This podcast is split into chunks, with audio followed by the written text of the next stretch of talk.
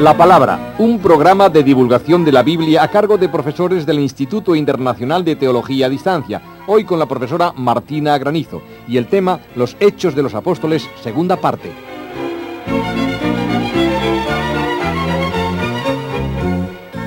Profesora, Conectamos con la lección del domingo anterior. La habíamos dejado apuntado, el tema que es específico. Habíamos enunciado el mm. tema de hablar en lenguas. Efectivamente. Y habíamos visto una, cita de Pablo en el capítulo 14 de la primera a los Corintios, donde previene un poco del abuso que debió haber en aquel primer momento de las comunidades cristianas del, uso de hablar en lenguas. Efectivamente. Entonces vamos a, a ver un momento cuál es el auditorio que el libro de los Hechos nos describe como destinatario de las palabras que bajo la acción del Espíritu Santo hablaban los apóstoles, iban a pronunciar. Dice el texto, había en Jerusalén hombres piadosos, y más allá dice, judíos y prosélitos. Y Lucas, en su función de historiador preciso, nos está dando las tres categorías de adeptos al judaísmo que con motivo de la fiesta de Pentecostés estaban de peregrinación en Jerusalén. El primer grupo, los miembros de la religión judía, no son conocidos. Jesús era uno de ellos circuncisos, pertenecían al pueblo de la primera alianza y tenían en la ley de Dios su norma de vida. Prosélitos. No son judíos de origen, pero se han convertido a la fe judía. Han sido circuncidados y, excepto en su procedencia, en nada se distingue del resto de los judíos. Y luego están los hombres piadosos o temerosos de Dios, como se le llama en la Biblia. Este grupo es el menos conocido. No estaban circuncidados, pero observaban los principios fundamentales de la Torá y participaban en la vida de la sinagoga. El más conocido de estos temerosos de Dios es el centurión Cornelio, del capítulo 10 del libro de los Hechos. Seguimos con Lucas historiador. Toda la relación que hace de los países que habitaban estos judíos y simpatizantes del judaísmo es claramente buscada e intencionada. En un primer acercamiento nos muestra lo que era la diáspora judía del siglo I después de Cristo. Una vez más, invito a nuestros oyentes a situarse ante un mapa que contenga desde Roma hasta el sur del mar Caspio y desde el mar Negro hasta Arabia. A muchos lugares los conocemos hoy por el mismo nombre con que aparecen en el relato del libro de los Hechos. Otros corresponden a países que ahora son Irak, Irán, Afganistán, Azerbaiyán, Armenia, Turquía y toda la cuenca mediterránea. La descripción que hace Lucas de este a oeste y de norte a sur ha hecho pensar en algunos, algunos estudiosos en una lista de constelaciones celestes al estilo de otras análogas de origen astral. Esta interpretación no tiene cabida en la Biblia. En la historia de la salvación no hay ciclos cósmicos, sino acontecimientos donde se manifiesta la palabra de Dios. Profesora, ¿y cuál es a su juicio pues la intención que Lucas puede tener al hacer esta descripción? Yo mm, tengo, mm, a mi parecer, hay que eh, leerlo, este texto, en relación con los primeros capítulos del Génesis nos va a mostrar Lucas un mundo que va más allá de las doce tribus de Israel, pero que es anterior a las doce tribus, porque en los once primeros capítulos del Génesis Dios no se dirige a un pueblo determinado, sino a toda la humanidad. Y Adán y Eva son prototipos de todo hombre y mujer y están creados a imagen y semejanza de Dios.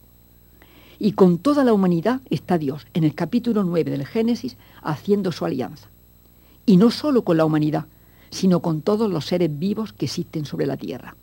Y ahí está el arco iris, que nos lo recuerda. En este clima de los primeros capítulos del Génesis hay que situar este mapa de Lucas. Todos los pueblos que son bajo el cielo, los pueblos de los hijos de Dios, son expresiones que aparecen en estos capítulos y en las que hay que encontrar la equivalencia de Hechos 2.5, cuando nos dice, venidos de todas las naciones que hay bajo el cielo. A mi entender, más importante que la debatida cuestión de saber si los apóstoles hablaban arameo y los oyentes los entendían en sus lenguas, o si los apóstoles hablaban las distintas lenguas, es hacer resaltar la palabra que partiendo de la primera comunidad cristiana va a tener un eco decisivo sobre toda la humanidad. Volviendo a los primeros capítulos del Génesis. El 11 nos muestra una humanidad desgarrada por el odio y abocada a su destrucción. La arrogancia de los hombres que querían igualarse a Dios les hace construir una torre con la cúspide en el cielo. Y Dios confunde sus lenguas en Babel, donde nos dice la Biblia que el Señor embrolló el lenguaje de todo el mundo. Pues bien, En el libro de los Hechos, Lucas nos relata cómo el Espíritu Santo, en la fiesta de Pentecostés, rompe las barreras que separan a los hombres y va desatando las lenguas que estaban embrolladas. Y así la palabra de Dios va a ser entendida por toda la humanidad. Muy bien, yo creo que este punto también ha quedado mm, claro. Pues ya entramos en la realidad de, la segunda parte que vamos a abordar, que es la, comunidad cristiana. Pero antes de la comunidad cristiana vamos a ver el discurso de Pedro porque está haciendo como un puente entre el acontecimiento descrito en Hechos 2, 1, 13 que acabamos de ver y el resultado final de una comunidad abierta a todo el pueblo judío, encontramos el discurso de Pedro. Ya sabemos que el nombre de discurso no es el más apropiado pero es el género literario que se usa y que va a tener mucha importancia en la génesis de la palabra en las primeras comunidades. En este discurso de Pedro, la cita del profeta Joel sirve de base. Sucederá que yo derramaré mi espíritu sobre toda carne. Para el profeta el don de profecía se va a extender sobre todos, hijos e hijas, jóvenes y viejos. El hombre, todo entero, va a referirse a la presencia de Dios y todo el que invoque el nombre del Señor se salvará. El discurso de Pedro presenta de forma solemne el acontecimiento cumplido por Dios en Jesús, como Rey, Señor y Cristo. La resurrección de Jesús es el cumplimiento definitivo de las promesas hechas por Dios a David. Todo el discurso manifiesta que reflexionando sobre las tradiciones de Israel, la comunidad apostólica ha encontrado la manera de expresar y representar un lenguaje que a partir de ahora va a ser la constante de la predicación, la presencia actual del resucitado. Pedro nos sigue diciendo, el Espíritu ha sido dado no solo a los hijos de la promesa, a los hijos de Israel que son ahora discípulos de Cristo, sino que tomando de nuevo las palabras de los profetas, este Espíritu será también para los que vienen de lejos. Pedro pasa del particularismo judío al universalismo de la buena nueva, la salvación para toda la humanidad. El tema central es el que ahora viene en el programa, ¿no? La primera comunidad cristiana. la primera comunidad muy cristiana. estudiado y fundamental, ¿verdad? Sí, sí, es fundamental. Durante cuatro capítulos vamos a ver a la comunidad cristiana que nace y se organiza en Jerusalén. Y Lucas, que además de historiador es un buen pedagogo y un catequista, nos las va a mostrar y nos va a hacer partícipe de sus características. El tema de la primera comunidad cristiana ha sido objeto de infinidad de estudios todas las iglesias nacientes se han ido mirando en esta primera comunidad a la hora de dar sus primeros pasos y ha sido y sigue siendo el modelo eclesial para todos. Los cristianos nos hemos preguntado muchas veces cómo fueron nuestros orígenes como institución. Y como tantas veces ocurre con nuestros propios recuerdos personales, tenemos la tendencia a idealizar el nacimiento de nuestra propia identidad. A la hora de acercarnos a esta comunidad cristiana del libro de los Hechos, tenemos que tener una cierta cautela, ya que nos encontramos ante dos momentos distintos. La iglesia de la que habla Lucas es la iglesia de Jerusalén de los años 30 al 50. Y la iglesia a la que habla Lucas en sus dos libros, el Evangelio y el de los Hechos, es la iglesia del mundo greco-romano de los años 80. Esto es un hecho que ocurre constantemente en la Biblia. El escritor o el redactor final tiene ante sí una realidad que a veces proyecta sobre los acontecimientos que está relatando. En el Antiguo Testamento la diferencia puede ser de siglos, en el Nuevo Testamento es de años. Y ocurre incluso con los nombres. Hay un caso que nuestros oyentes conocerán porque es el de la patria de Abraham. El libro del Génesis nos dice que era Ur de los caldeos pero Ur está habitada por los caldeos o neobabilonios en la época en que el texto se escribe, pero no en el año 1800 a.C., que se supone que vivió Abraham cuando los amorreos empiezan a presionar en Mesopotamia. Pero aun teniendo en cuenta esta dificultad, que es una dificultad real, es posible encontrar en los relatos del libro de los Hechos cuál fue la organización, el modo de vida, la espiritualidad, las dificultades, en una palabra, la realidad de la primera comunidad cristiana la primera comunidad cristiana de la que habla Lucas, ¿no? Es ahora de lo que nos va un poco la primera iglesia de Jerusalén. Esa es la primera comunidad cristiana, mm. nace en Jerusalén y esa es la primera iglesia, la iglesia de Jerusalén. Bien, cuéntenos cosas. Y en los capítulos del 1 al 5 mm, del libro de los Hechos nos dan mucha información sobre la situación de este primer grupo, que eran pocos, eran una decena de personas, pero que es el núcleo inicial y que está constituido por los apóstoles, algunos discípulos y los parientes de Jesús venidos de Galilea. Para poder instalarse en Jerusalén parece ser que vendieron sus bienes y pusieron en común las cantidades recaudadas. Los que se reunieron con ellos en Jerusalén, al menos algunos, hicieron lo mismo como leemos en Hechos 4:34. Los que, vendían, los que poseían casas o campos las vendían y traían el importe de la venta. Más, tarde volveremos sobre este tema porque es muy importante. Esta comunidad, esta pequeña comunidad de la iglesia de Jerusalén, está dirigida por los doce, que están designados por Jesús mismo y que han sido testigos de las apariciones del resucitado. ¿Cómo se les llama a estos? ¿Con qué nombre? sí, esto es porque el nombre cristiano, el nombre de cristianos aparece luego. Al principio, para poder entender bien cómo se les llama, hay que situarse en el momento del judaísmo de los siglos primero antes y después de Cristo, que ya conocemos que había una gran diversidad de grupos, saduceos, fariseos, esenios, bautistas, y así, como un grupo más dentro del judaísmo, nace el de los discípulos de Jesús. En varios momentos del libro de los Hechos se le llama a Jesús Nazoreo, y así son llamados sus seguidores, nazoreos. Hay una tendencia a emplear el término de nazarenos, pero no es lo mismo.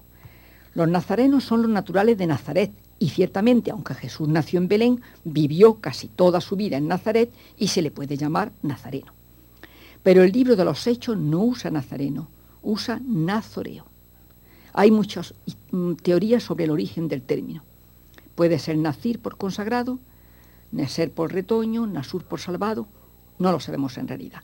Pero aparecen con el nombre de nazoreos por Jesús el nazoreo. Así se llama a los primeros discípulos el nombre de cristianos es aparece, Eso es, aparece después el nombre de cristianos.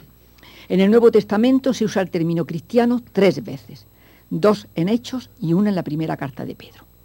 En Hechos 11:26 leemos, en Antioquía fue donde por primera vez los discípulos recibieron el nombre de cristianos. Parece poco probable que fueran llamados así por los judíos, ya que esto implicaría el reconocimiento de Jesús como Mesías. Más bien serían los gentiles los que dieron el nombre, y así distinguían a los que invocaban a Cristo como un grupo religioso distinto de los judíos. ¿Y la palabra iglesia? La palabra iglesia también es interesante ver cuando aparece. En los evangelios tan solo una vez se, se menciona la palabra iglesia, eclesia, en Mateo 16, 18, 19. En el resto del Nuevo Testamento va a aparecer el término una veces como iglesia y otras veces como comunidad. La versión griega de los 70 había traducido el término hebreo Kehal Yahvé, asamblea del Señor, por iglesia. Ya sea utilizando la forma griega, la aramea o la hebrea, la comunidad de Jerusalén aparecía como algo más que un simple movimiento religioso. Se afirmaba como prefiguración de la asamblea de todos los pueblos delante de Dios. Cuando más tarde se extendió el nombre de iglesia a los grupos de fuera de Jerusalén, el término que hasta entonces estaba reservado a la comunidad de Jerusalén va a designar también a todas las demás iglesias, ya procedan del mundo judío o del mundo gentil. ¿Y cuáles son las características esenciales de la iglesia? Esta primera iglesia tiene unas características muy marcadas y que en el libro de los Hechos lo vamos a encontrar, porque por tres veces nos describe el libro eh, haciendo un resumen las características de esta primera iglesia. El capítulo 2, 42-47, el 4, 32-35 y el 5, 12, 16. A estos textos se les conoce con el nombre de sumarios. ¿Qué quiere decir esto de sumarios? Lo característico de los sumarios es su función generalizadora, es decir, que situaciones singulares se presentan como generales y permanentes están formados por material tradicional que Lucas va combinando en las distintas etapas de la redacción de su libro. Siguiendo estos tres textos, estos tres sumarios, vamos a encontrar los elementos que se repiten en los tres y que nos pueden hacer una idea de la vida de estas primeras comunidades cristianas. Primero, la oración. La oración como práctica de la primera iglesia es una constante en, en Lucas en el libro de los Hechos, como había sido una constante también la oración de Jesús en el Evangelio. La oración de los apóstoles en el capítulo cuarto, la de Pedro y Cornelio, la de la vocación de Saulo, la acción del Espíritu Santo suele ir acompañada de la oración. En el libro de los Hechos se advierte claramente cómo los cristianos, aunque seguían siendo profundamente judíos, Su adhesión a Jesucristo daba un sentido nuevo a su relación con Dios, a su oración. Los apóstoles siguen frecuentando el templo. Dice el texto en 2.46, acudían al templo todos los días con perseverancia. Varias veces se nos habla del pórtico de Salomón como lugar de reunión. Pedro y Juan suben al templo para la oración de la tarde. Los hemos visto antes, reunidos con ocasión de la fiesta de Pentecostés. Esto nos hace pensar en una vida litúrgica con la celebración de las fiestas judías, como correspondía a judíos y en medio judío. Igual ocurriría con la celebración del Shabbat. Pero parece ser que desde el principio los discípulos de Jesús a los ritos judíos añadieron actos litúrgicos nuevos. La tarde siguiente al Shabbat o a la mañana siguiente se celebraba en las casas la resurrección del Señor. Este puede ser el origen del culto del domingo. Así es, ¿Mm? yo creo que ahí, así parece que empezó la práctica del culto dominical, con una celebración después del Shabbat. En las fiestas en que Jerusalén se llenaba de peregrinos, como en la de Pascua, se conmemoraba la pasión de Cristo y los hermanos de Jerusalén se reunían en los lugares que habían estado marcados por los últimos días del Maestro. Y parece que este es el origen de los relatos de la pasión y que presentan todos el mismo arquetipo, por lo que se puede decir que estos relatos habían adquirido ya su forma definitiva muy cerca, unos diez años después de los trágicos acontecimientos. En el versículo 47 del capítulo 2 se nos dice, alababan a Dios. Esta expresión tiene toda la resonancia exclusiva de Lucas, cuyo evangelio ya vimos que era un evangelio de cánticos y de alabanza al Señor. ¿Algún otro aspecto? Pues después de la oración, la enseñanza de los apóstoles era esencial.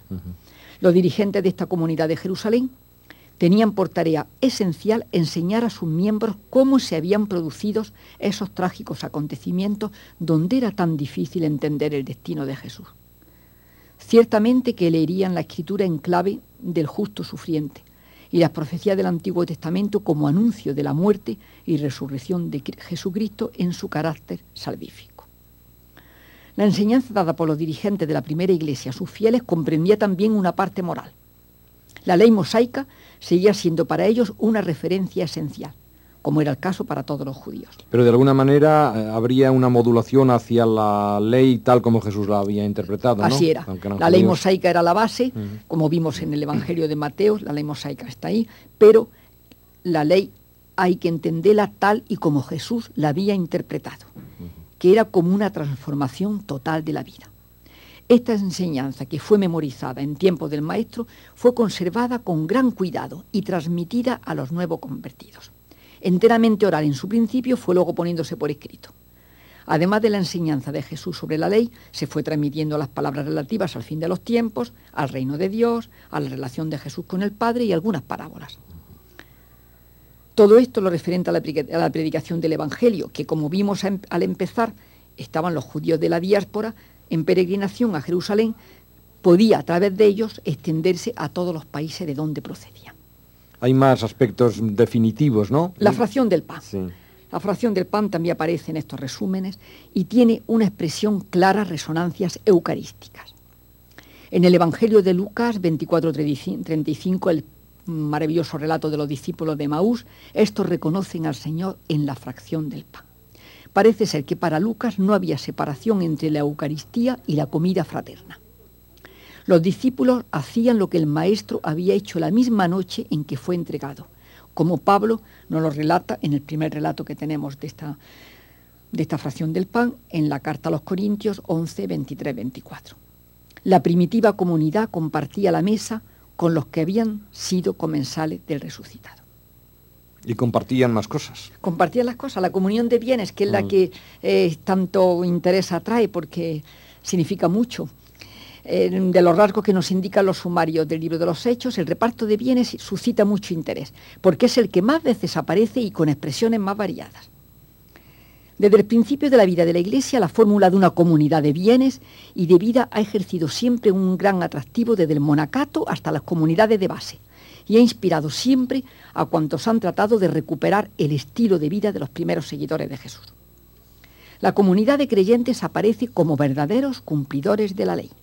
La expresión del libro de los Hechos, no había entre ellos necesitados, nos recuerda Deuteronomio 15.4, que nos dice, no ha de haber pobres entre vosotros.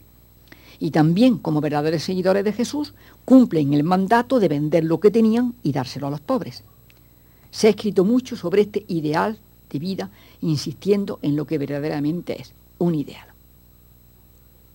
Porque en el mismo libro de los Hechos encontramos otros textos que nos muestran que la realidad de compartir no era unánime. En el triste episodio del fraude de Ananías y Safira, Pedro declara, ¿es que mientras lo tenías no era tuyo y una vez vendido no podías disponer del precio? Los primeros cristianos se reunían en la casa de la madre de Marcos y nadie le reprochaba el no haberla vendido. Lucas nos presenta esta vida comunitaria de bienes como conforme a unos hechos reales, aunque no fueran todos los creyentes los que los practicaban. Indudablemente había una gran generosidad, una fraternidad entre los primeros cristianos. En la iglesia que nos muestra Lucas hay un claro empeño en ayudar a los más necesitados. Y son hechos reales. En tiempo del emperador Claudio hubo una gran escasez de víveres en todo el imperio romano y las iglesias mejor abastecidas tienen que socorrer a las más pobres, como vemos en Hechos 1, 28, 30. Las iglesias de Judea siempre habían sido muy pobres y Pablo irá a recoger limosnas para ellas en todo el Mediterráneo. Una vez más tenemos que estar muy atentos al hilo de la historia de la salvación. La utopía de la total comunidad de bienes no nos puede hacer ignorar la realidad de una iglesia que considera el amor fraterno el lazo principal que une a sus miembros y que la comunión de todos en el resucitado exige, en caso de urgencia, vender los bienes y repartirlos. Todos estos componentes que el libro de los Hechos ponen de relieve nos muestran el dinamismo que tiene que existir en el interior de la Iglesia.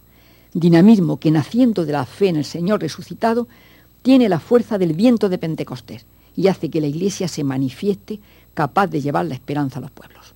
Y esta iglesia de Jerusalén, esta iglesia primitiva, se abre ¿no? al mundo. Se abre al mundo, se va a abrir al mundo con los helenistas. Del capítulo 6 al 15 del libro de los Hechos, nos encontramos la época de la iglesia que se conoce como la iglesia misionera. Primero es con Felipe, uno de los helenistas, después con Pedro en el episodio de Cornelio y por último con Pablo y Bernabé, directamente ya con el mundo pagano. Hemos dejado en, el momento anterior a la iglesia de Jerusalén en un ambiente ideal, pero el texto nos lanza directamente sobre un problema. Hubo quejas de los helenistas contra los hebreos, porque sus viudas eran desatendidas en la asistencia cotidiana. Lo leemos en Hechos 6.1. Como toda institución, por muy germinal que sea, tiene que hacer frente a la deficiencia de sus miembros. Una vez más, la Biblia nos muestra las cosas como son, aunque haya siempre un ideal hacia el que apuntar. Los apóstoles convocan la asamblea para buscar unos hombres que se ocuparan del servicio de las mesas mientras que ellos se dedicaban a la oración y al ministerio de la palabra. Nace así el grupo de los siete que en algún momento parece presentar una jerarquía paralela al de los doce. ¿Nos dice algo, profesora, sobre los helenistas? Estos siete sí que son los helenistas. Los helenistas son judíos de la diáspora, que hablan griego y que vienen a Jerusalén para establecerse. Aparecen como grupo al lado de los hebreos o judíos que hablan arameo. Los discípulos de Jesús que van a salir al principio de este mundo judío, y no es de extrañar que al lado de los de Judea estén también los de la diáspora. Así los vimos en Pentecostés. Encontramos un grupo que al lado de los hebreos, con la autoridad de los doce, es el de los helenistas con la autoridad de los siete. El texto nos dice quiénes son, nos da su nombre, incluso dice que hay uno, Nicolás, que es prosélito. Y las tensiones van a comenzar. Aparentemente es por la atención al grupo de viudas, pero en realidad se trata de algo más profundo.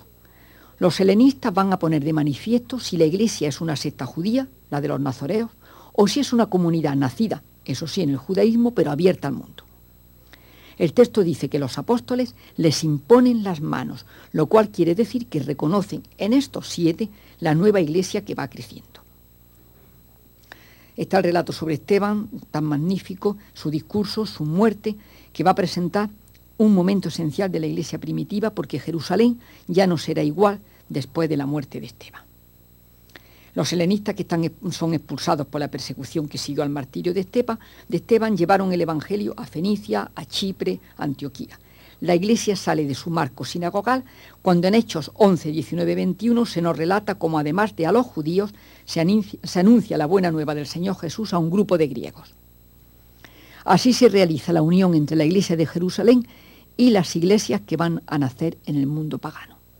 La iglesia de Antioquía tendrá la huella de los misioneros helenistas, de la iglesia madre de Jerusalén y la influencia de Saulo de Tarso, que ya lo hemos nombrado. Al comenzar el libro de los Hechos exponíamos lo que pudiéramos llamar exclusión de Pablo de estas lecciones. Este hebreo, hijo de hebreo, de la tribu de Benjamín, como el profeta Jeremías y el rey Saúl del que lleva el nombre, va a sacar el cristianismo de su marco judío y lo va a llevar a todo el mundo greco-romano. Él será nuestro primer teólogo y desde luego el mejor. Nuestros oyentes lo van a conocer y bien en próximas lecciones. Entonces nos vamos a dedicar a Pedro en el tiempo que nos queda. El relato del libro de los Hechos sobre Pedro y Cornelio también lleva el nombre, o podemos llamarlo como el Pentecostés de los gentiles. Hemos visto antes la venida del Espíritu Santo sobre los judíos y en este relato, que tenemos que resumir, eh, aparece mm, el, Espíritu Santo sobre los gentiles. El relato es muy conocido, hay un centurión romano de guarnición en Cesarea, temeroso de Dios, y el ángel del Señor le da a conocer que está en presencia de Dios. Le dice que busque a Pedro, y Pedro mientras se ve una acción paralela del Espíritu Santo, porque Pedro está en oración en la azotea de la casa de Simón el Curtidor, cuando aparece el lienzo con la comida, con todos los, mm, los animales, y en la que Pedro dice que jamás había puesto en sus labios comida impura. El relato nos va a mostrar claramente a Pedro como judío. Entonces hay una acción del Espíritu Santo por parte de actuando sobre Cornelio que va hacia Pedro y actuando sobre Pedro que va a aceptar a los que vienen del mundo de la gentilidad.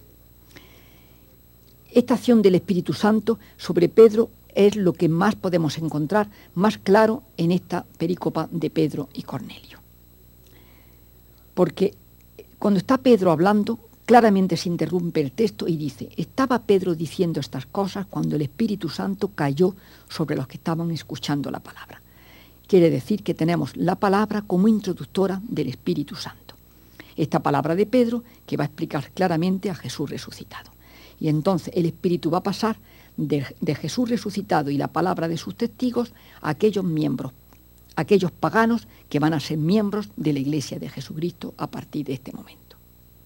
Y así vemos en el relato como Pedro, bajo la acción constante del Espíritu Santo, va pasando de un judaísmo sin fisuras a una apertura que le lleva a decir, verdaderamente Dios no hace acepción de personas. Y aunque al principio del capítulo 11 tiene que justificar su actitud ante sus hermanos de Jerusalén, va dejando al Espíritu obrar sobre él y reconocer que no debe ser un obstáculo para Dios, y va a aceptar que los gentiles sean bautizados. Y así, en el versículo 18 del capítulo 11, Lucas nos va a decir una frase hermosísima. Glorificaron a Dios diciendo, así pues también a los gentiles les ha dado Dios la conversión que lleva a la vida. Muy bien, profesora, pues muchas gracias. Cerramos aquí esta segunda parte sobre el libro de los Hechos de los Apóstoles.